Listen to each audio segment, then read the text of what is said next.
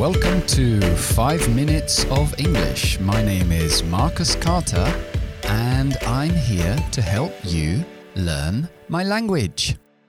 Ok, hoy vamos a hablar de el infinitivo. Conocemos el infinitivo en inglés, es con la partícula to más la raíz del verbo, más el verbo.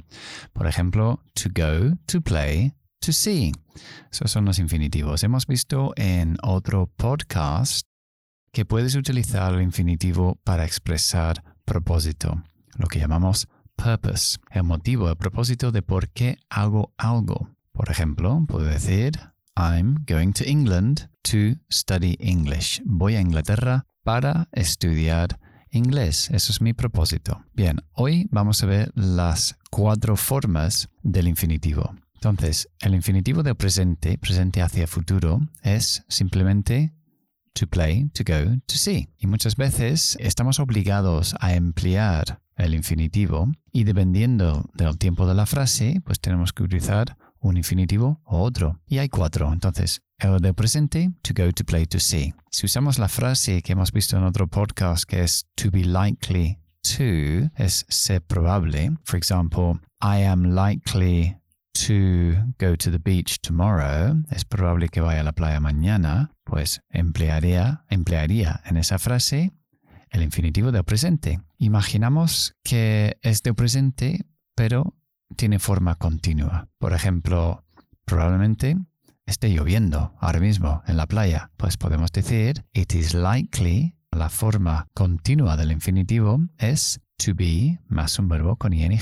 Pero tiene que ser to be tal cual, no conjugarlo. So, it is likely to be raining at the beach. Probable que esté lloviendo en la playa.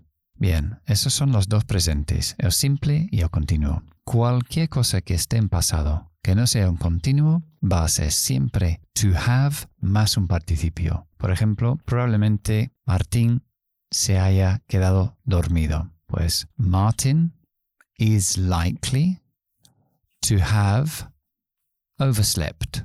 Overslept, to oversleep, dormir de más. Martin is likely to have overslept es algo en pasado. Puede ser un presente perfecto, puede ser un pasado simple, puede ser un pasado perfecto. Siempre voy a utilizar, si es el infinitivo, to have más el participio. Solo hay un formato para pasado. Y si es algo en el pasado, pero es continuo, que puede ser presente perfecto continuo, pasado perfecto continuo o pasado continuo, voy a utilizar to have been más un verbo con ing. Podemos decir, por ejemplo, um, es probable que Martín haya estado jugando a fútbol.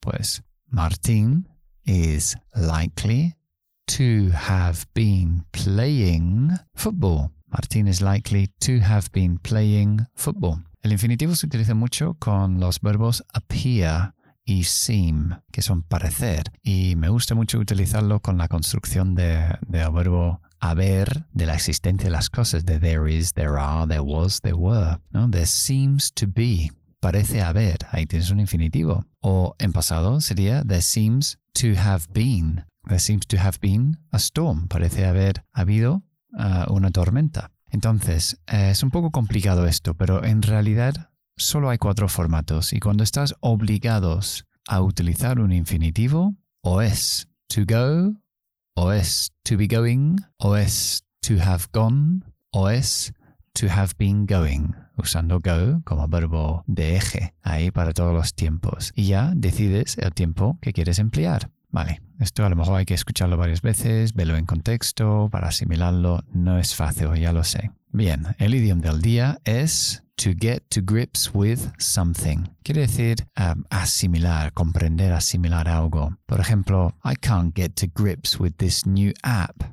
No, no termino de entender, de comprender esta nueva aplicación. To get to grips with. Bien, recuerda que la información del programa lo publico no solamente en las plataformas de, los podcasts, pero también en Instagram, si quieres ver un poco la información ahí y podéis seguirme ahí. También publico otras cosas, incluso el vídeo del programa. A veces lo pongo, otras veces no, depende.